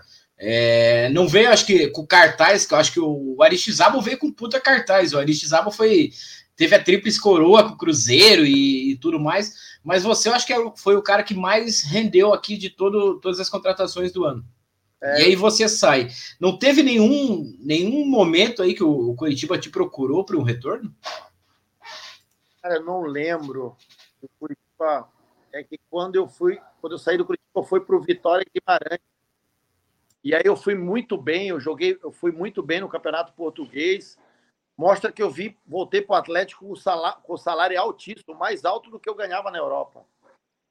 E aí eu, o, eu não lembro, o Curitiba acho que não me procurou, cara. Até porque eu acho que 2005 é, o Coxa já cai para a Série B, já fica 2006 e 2007 na Série B, tinha toda a reestruturação financeira. E a época que Foi. eu estava Vitória Guimarães, cara. E aí eu recebi Sim. essa proposta do Atlético Mineiro. A Lázio me queria também, eu estava vivendo um grande momento de novo na minha carreira. E aí eu acho que o Coxa estava na Série B, cara, não sei se tinha Foi. condição financeira, não, não, não, não cê, me... Você voltou dois, final de 2005, no segundo semestre de 2005, você voltou? Foi, foi né? Eu vim para o Atlético Mineiro. O, o Thiago coloca aqui, ó. Luiz Mário era muito rápido. Um amigo meu jogou contra ele quando estava nos campeonatos de base no Rio Grande do Sul. Mas é, eu acho o... que não era nesse no Rio Grande do Sul. A base dele foi lá no norte, depois foi para o Mogi. Só se foi pelada. Pode ter sido algum sósia meu. Qual Mário? Que Mário? Que Mário? Luiz, fala um pouco. Eu era mais rápido. Fala... Era mais rápido que o quê, Luiz? Que notícia triste. Mas, Luiz, daí é, eu sei que 2004 ali para o Coxa acaba não, não terminando tão bem. Eu sei, o, o, Tuta foi bem naquele brasileiro, se não me engano, ele faz uns 20 e poucos gols. Ah. É, era, era bastante time. É, o que, que é? Era muito bom, né? O time era bom, né? Apesar da gente ter falado ali que é, faltou peças ali para Libertadores, a gente começou ali é, faltando, acho que, jogadores ali. É, no segundo semestre a gente encontra alguns jogadores, um deles é o alemão, não sei se teve contato com o alemão, o atacante ali, que acabou Cara, falecendo depois, é, né? Falecido. É. Fez um gol de bike uma vez no Curitiba. Fez, Você lembra fez. desse gol de bike que ele fez no meu senhor? É, hoje é falecido já. Eu fiquei triste demais quando eu soube do falecimento dele. Eu, eu fiquei emocionado, eu chorei pra caramba. Um baita jogador, foi uma, uma infelicidade gigante, cara. Pá, pelo amor de Deus, de ter morrido aquele garoto ali. Puta que pariu. E uma carreira relâmpago, né? Relâmpago, porque ele é. surge aqui, vai, acho que para o Palmeiras, né? E acaba. Ele jogou, muito, né? jogou muito tempo onde? Ele jogou muita bola aí, né? Jogou. Cara, ele, ele era voluntarioso, esse gol de bike que ele fez, cara, é inesquecível esse gol de bike, né? Um gol de bike e, e bem se falou, sai, joga, se eu não me engano, no Palmeiras, não me lembro o time que ele foi, era um time grande, e depois já não já desaparece no mundo do futebol. O mundo do futebol é um mundo muito ingrato, né? A gente fala aqui hoje dos principais times, dos jogadores, mas são milhares de jogadores de futebol, né, que vêm e vão, né, e ficam tentando estar ali em cima na, numa série na época, a Série B nem era tão é, gloriosa como hoje, né? Tinha Barra do Garça, Goiatuba, né? Tinham times menores. Hoje em dia, a Série B e a Série A, né? Você vê que se equiparam. A né? Série, a, a série A esse ano é muito forte. Vai vir a forte. Série A esse ano, para mim, é a mais forte. São, subiu times muito fortes, na verdade, né? Times de expressão, de camisa, de torcida.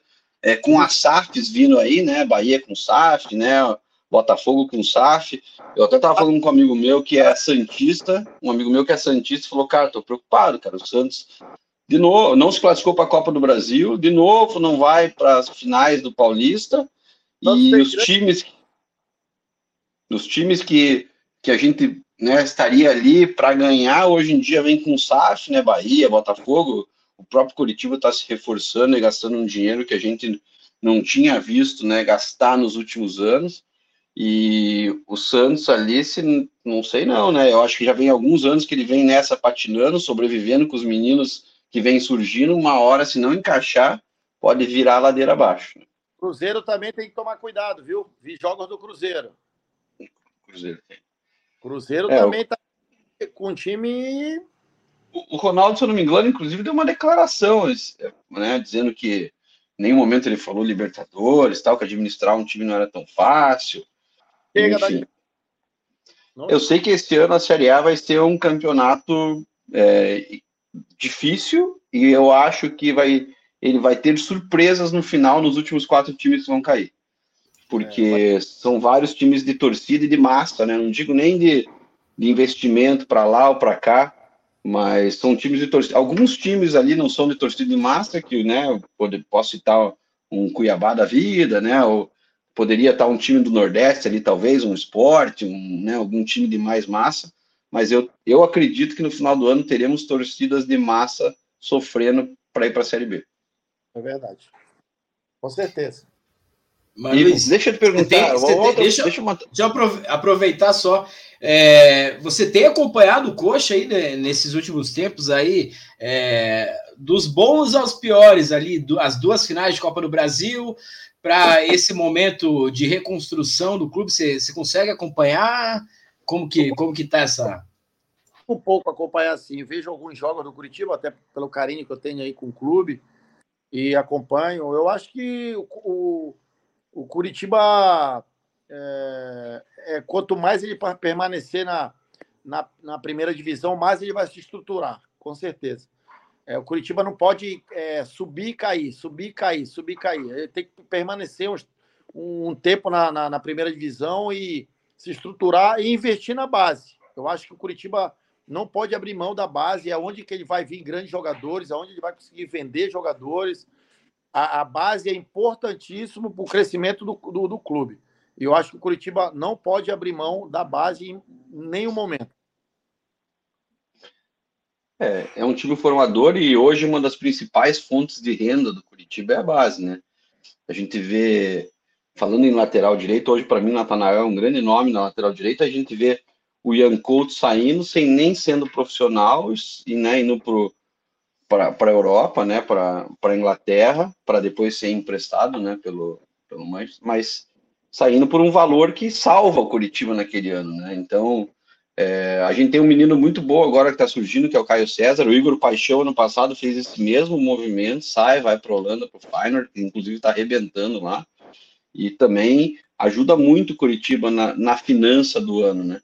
Então, quando um time desses formadores encaixa um grande jogador, agora mesmo, né, o nosso rival lá da parte baixa da cidade conseguiu fazer um bom negócio em cima do Cruzeiro, no Vitor Roque, e vai lucrar 10 vezes na venda do, do Vitor Roque. O Vitor Roque aí, que entrou por 24, deve sair na casa dos 200 para fora do, do Brasil. Então, é, hoje futebol é dinheiro, né? É dinheiro. Futebol é dinheiro. Se você não tiver dinheiro, você não faz futebol, infelizmente. É dinheiro, tu, aí tu não investe na base, aí tu não contrata jogadores jovens bons e dá estrutura para esses jogadores para poder crescer e virar grandes jogadores. A base é importantíssima. Não dá para não dá para abrir mão da base, não. Mas, Luiz, o que, que você tem achado desse movimento aí de, de SAF aí no futebol brasileiro? O Coxa tá com esse boato aí, não sei se já, já chegou até você aí, do Roberto Justus tá, tá comprando o Coxa, que na verdade não é o Roberto Justus em si, né? É o, um grupo que ele faz parte do grupo. Você tem acompanhado esse, esse movimento aí das SAFs e principalmente do, do Coxa? Cara, do Coxa, nem, eu não, eu vou te ser sincero, eu não estava sabendo. Cara, depende como é o formato dessa SAF dentro do clube, né? Esse é o, eu acho que eu, acho que esse é a grande sacada.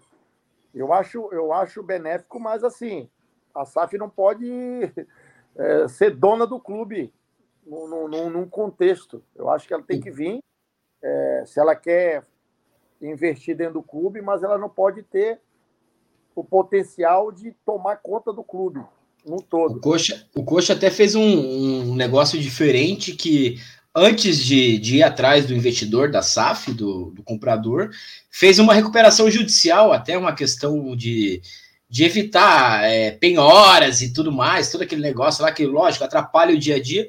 Então, é, aumentou o seu valor de mercado porque não tem aquelas dívidas estourando a, a, a, todo momento.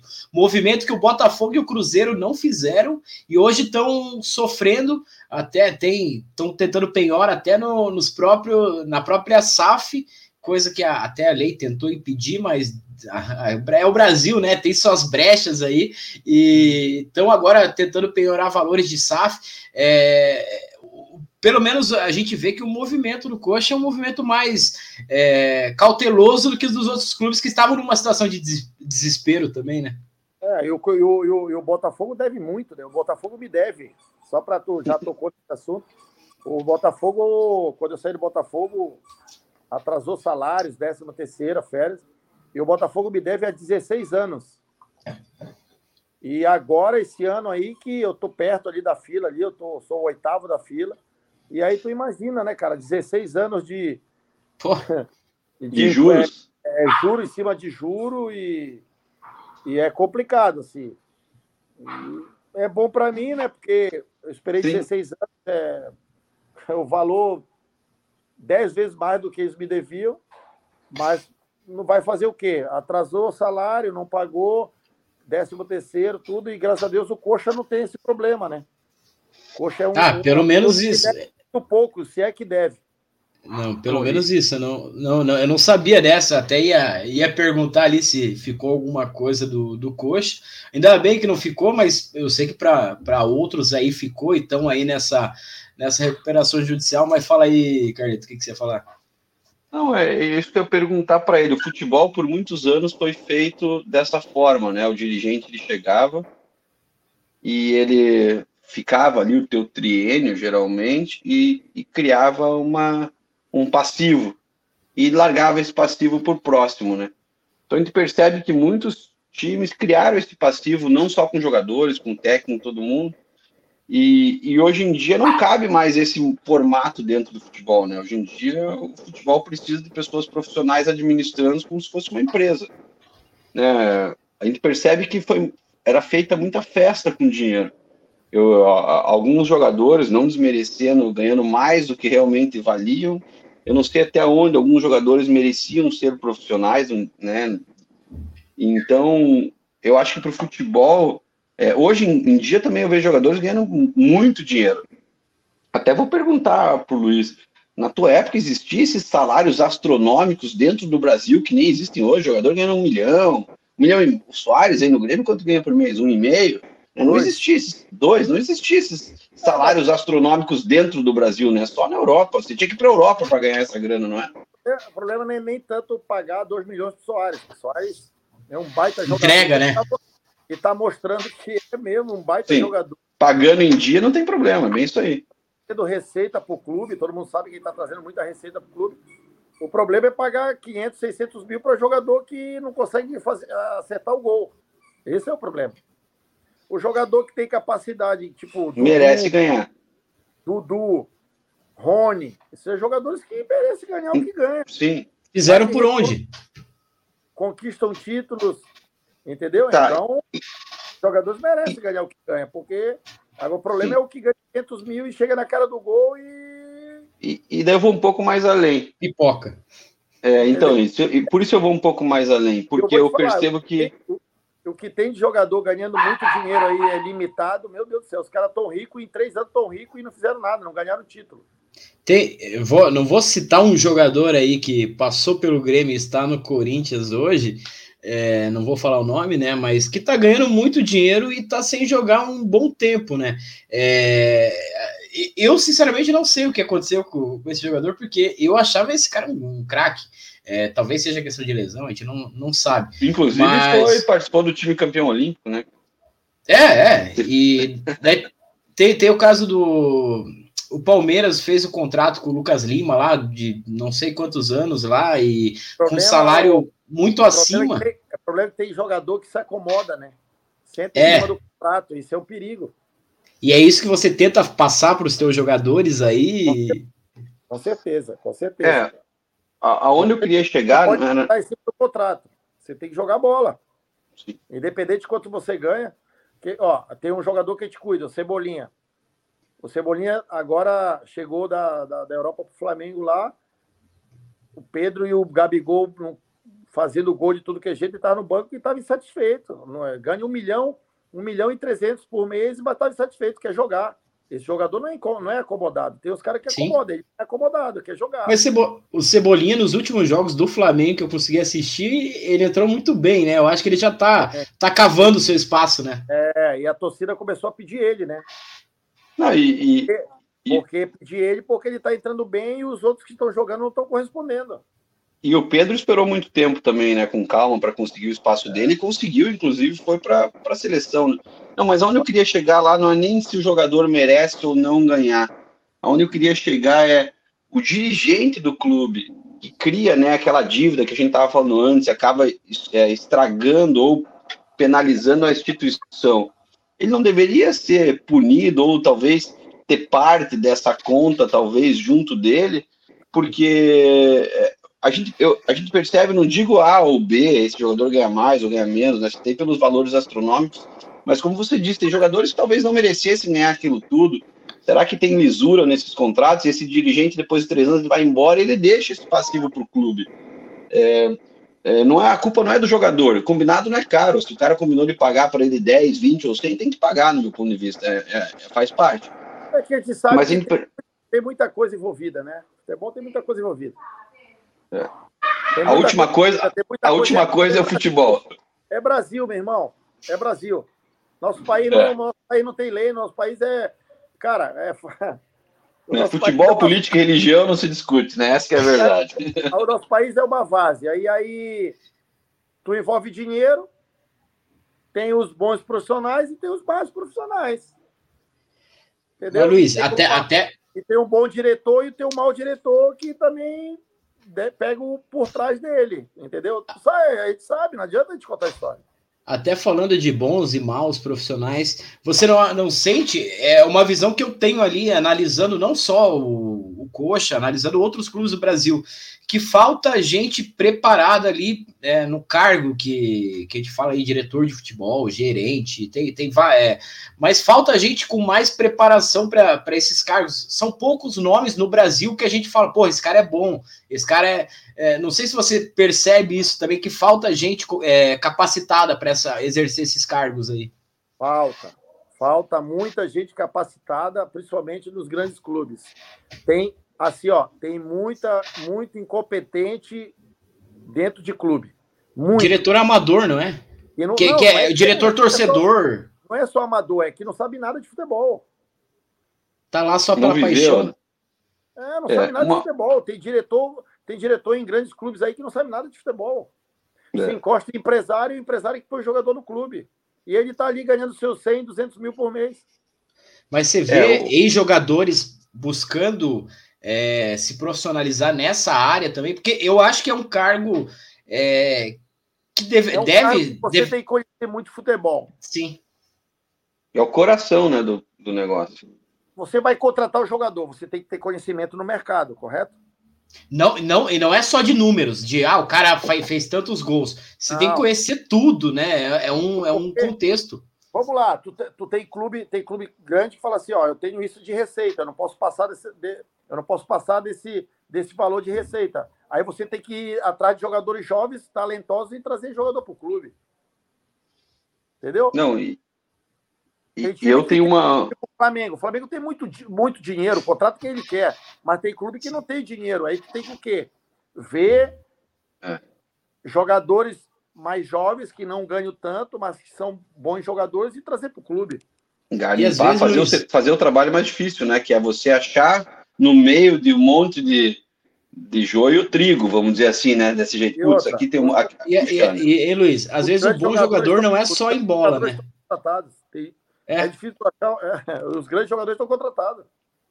Não, e às vezes você tem que ver, não só se o cara é bom, mas lógico que pesa o extra-campo, questão é, salarial, tudo isso pesa num pacote que o dirigente tem, é, é, pelo, é, na minha, no meu entender, ele é obrigado a analisar isso antes de contratar, porque não adianta você contratar um craque que não treina, que sai, que eu joguei, eu joguei com jogadores, grandes jogadores que não chegaram.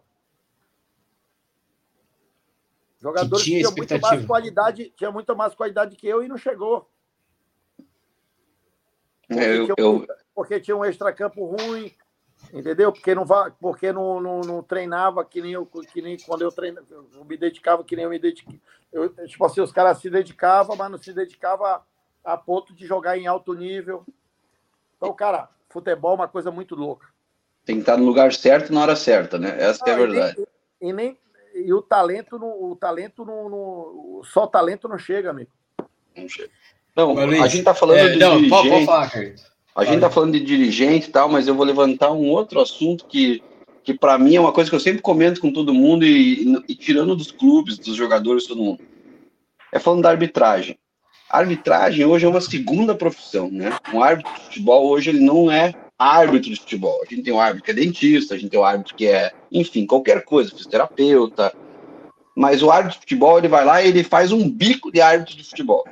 É, quando que vai existir, será no futebol brasileiro? Mas é um bico, será Carleto, é um bico que paga bem. Paga, não, eu não, não gosto um quando, paga quando bem. falam que paga não, mal. Paga bem. Não, não tô dizendo que paga bem. É um bico que paga muito bem. Eu acho que até melhorou, virou um pouco mais profissional essa, essa questão é, de Virou, mas, mas, mas quando que vai ser que o árbitro profissional vai se dedicar a ser árbitro profissional, né? Que ele não vai ter uma. não vai ser a segunda profissão dele. Será que um dia a gente vai ver a nossa comissão de arbitragem que muda sempre? A gente sempre tem uma polêmica, é, podemos falar de VAR, não VAR, né? É, Para mim, eu vou ser bem honesto com você, eu tenho um pensamento meu que aquela central do apito que existe numa emissora lá, para mim, ela influencia diretamente no que os caras vão decidir, porque tá todo mundo vendo aquilo em tempo real, né? Então aquela opinião acaba entrando no meio de uma decisão. É, então, quando que a gente vai ter talvez uma profissionalização desses caras, eles sendo cobrados por isso? Não, ele amanhã sai desse jogo de futebol hoje que paga muito bem para ele, amanhã ele vai ser dentista lá no interior da onde ele quiser, na verdade. Será que vai existir isso no futebol brasileiro? A categoria de jogadores, de, de empresários do meio, cobra isso da CBF ou por enquanto não existe esse movimento? É, até cobra, mas não adianta, né? A CBF manda em tudo, né? A CBF faz o que ela quer, né? E esse movimento é, das ligas pode ajudar, Luiz? É, pode ajudar, mas aí aí quebra, né? A metade vai para um lado e a outra metade vai para o outro, aí perde força. O certo é fazer uma liga só, todo mundo junto, só que sempre dá divergência. Um não aceita alguma situação, aí o outro clube não aceita, aí racha, aí vai 10 para um lado, 10 para o outro. E aí perde força. Entendeu? É complicado, é que o futebol tem muita politicagem, né? Luiz, já, já, já vou, já vamos os liberar. Os interesses de, de, de um é, é, é, diferente do outro, aí, aí, aí dá divergência, aí já era. Luiz, já vamos liberar você aí, é, mas é, um negócio que eu quero saber ali, a gente passou dessa parte ali da, da resenha de, de vestiário e tudo mais, mas você jogou com grandes jogadores, né? Você até citou ali Fábio Júnior, no, no Galo, Euler, é, no Grêmio ah. te, teve o Zinho, te, Rodrigo Fabre. Cara, quando você começou ali, Piá, no Corinthians, quem? Zinho. Zinho, Zinho, craque, é, é tetracampeão, é. tetra, né? É, o... Quem, quem, que era o cara ali que, que te inspirou quando você era moleque ali? É, não aquele, aquele teu ídolo de, de infância, mas aquele cara que quando você chega, talvez no Corinthians, não sei se no Mojimirim você, você teve com o, com o Rivaldo jogando lá. Rivaldo não, mas que, quem que foi o cara ali que te adotou ali, igual você falou que adotou o Rafinha? Cara, eu não sei se vocês lembram, Moreno, que era o meia do Mojimirim, jogava muita bola.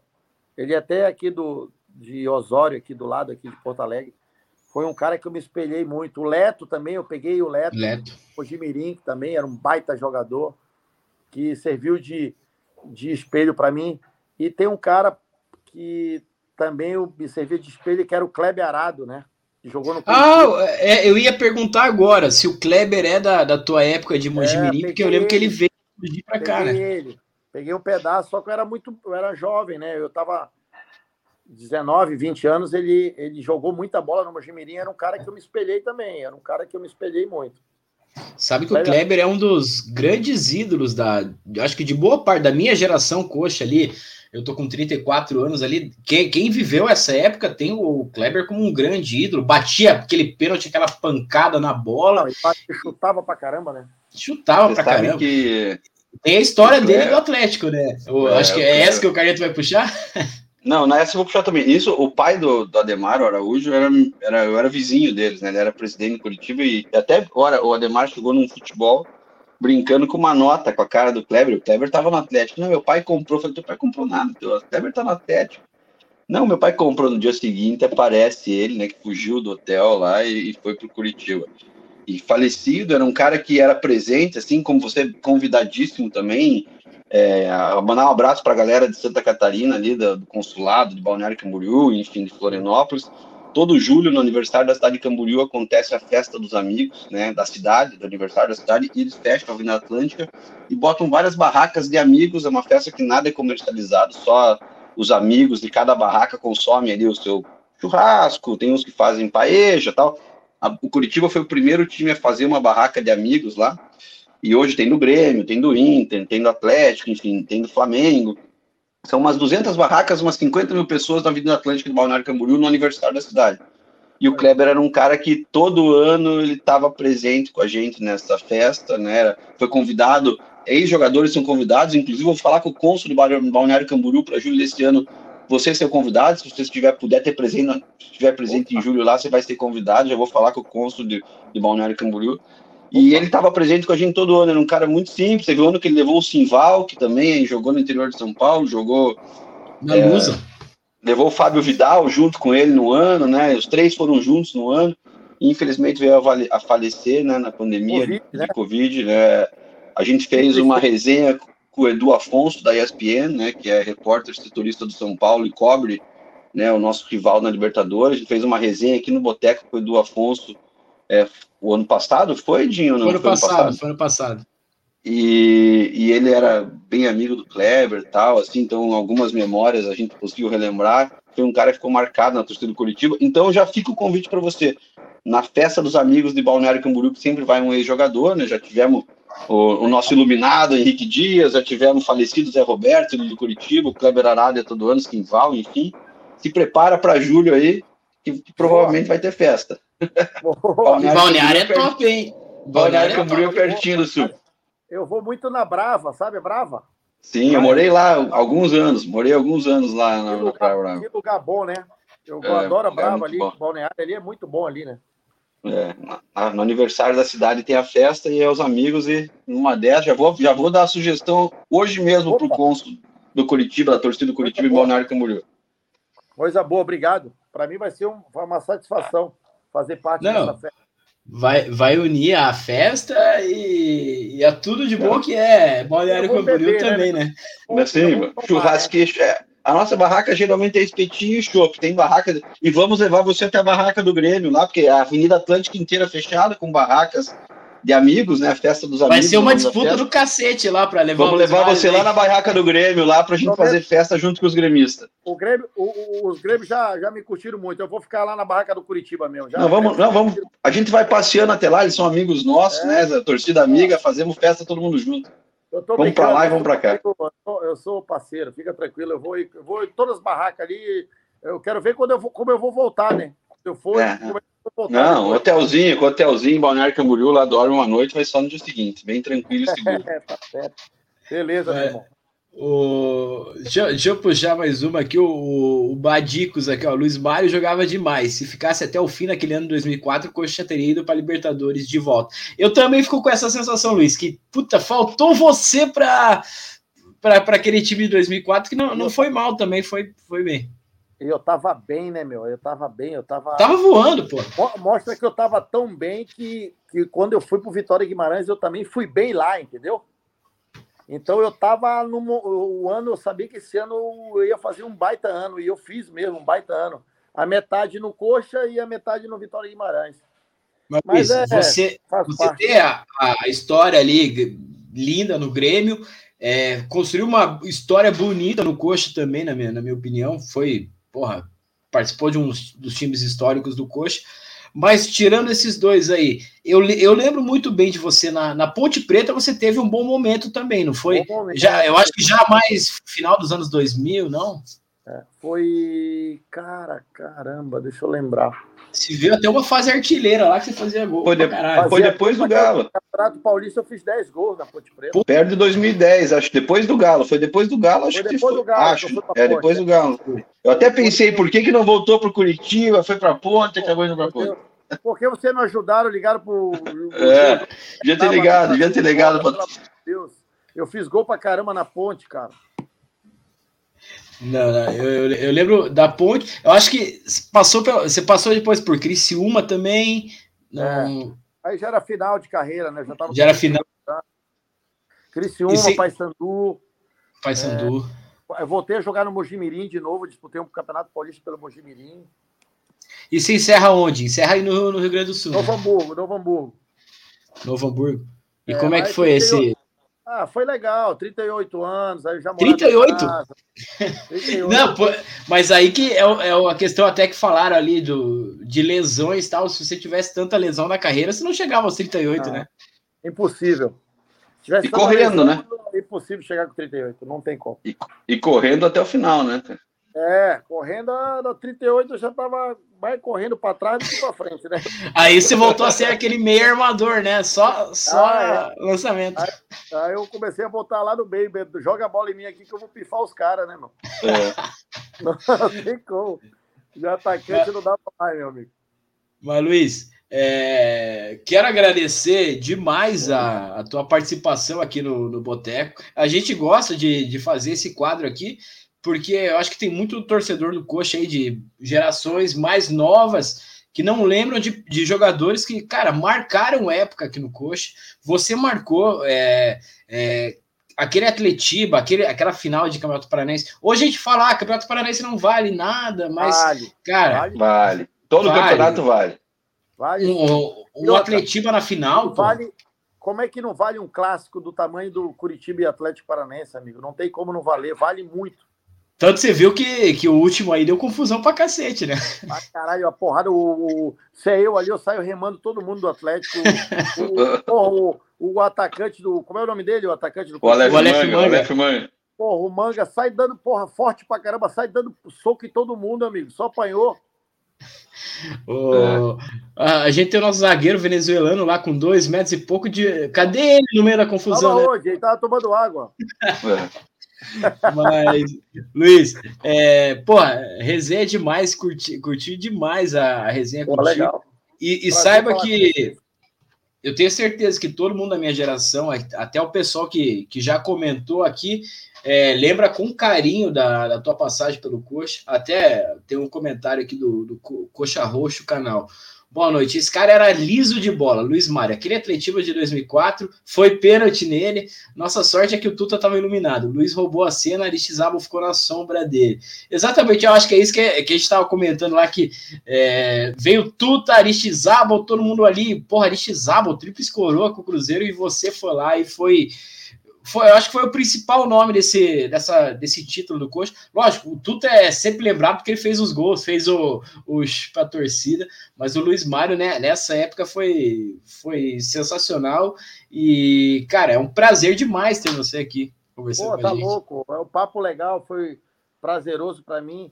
Vocês acreditam, depois que eu, que eu joguei no Curitiba, é, foi a, é, é, a, primeira entrevista depois que eu joguei no Curitiba é para vocês, você acredita? Sério, Sa legal, sabe, Luiz, cara. que eu, eu, fui procurar, eu fui procurar, eu não botei fé é, que ninguém tinha chamado você para uma resenha. Eu falei, cara, o não. Luiz Mário tava na, no time do Coxa da última Libertadores, não tem resenha com ele, e a gente quer sempre estar tá trazendo gente que, que honrou a nossa camisa igual você honrou, cara.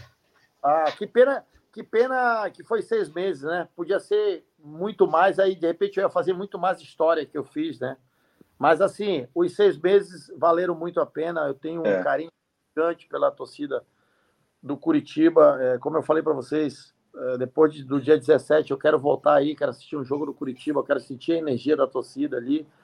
É, tenho uma boa relação com, com a diretoria do, do Curitiba e, cara, vai ser para mim vai ser muito prazeroso Vou tentar chegar um pouquinho antes ali, curtir a torcida ali atrás, tomar um chopp com a galera ali. Tem que tomar uma ali no, no, no Varandas, ali na, na Mauá, ali, que é, ali é o, é o esquema. Quando eu, quando eu for, eu vou avisar vocês.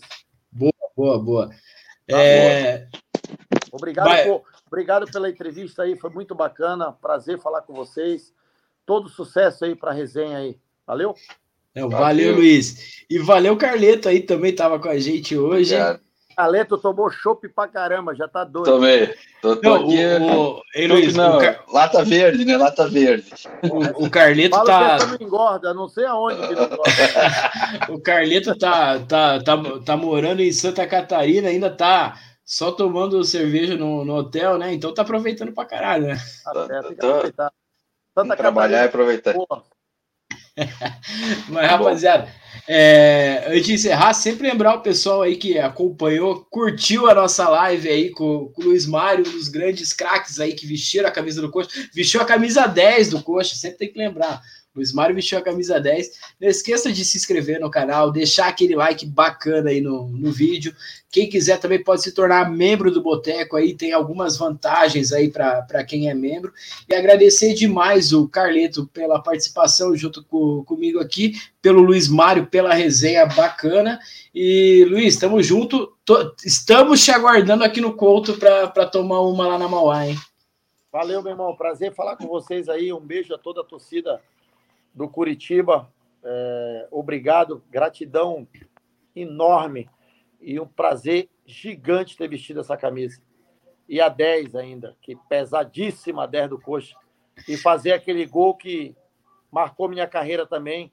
E saber que tá, esse gol está entre os 10 gols mais lindos do, do Curitiba, esse clube gigante do futebol brasileiro. Muito feliz. E me aguarde, final do mês eu estou aí. Valeu. Boa, boa. boa. Luiz, a, a 10 é pesada, mas não pesou para você, né? É, ela ficou levinha, né, irmão? Que aqui tem personalidade. É. Boa, boa, Luiz. Jogador Valeu. caro, jogador caro, jogador caro. Aí. Valeu, baita programa. Um abraço. Obrigado, cara. Valeu. Tchau. Valeu, Carlitinho. Valeu. Sigam a gente nas redes sociais e não esqueça de dar seu like e se inscrever no canal.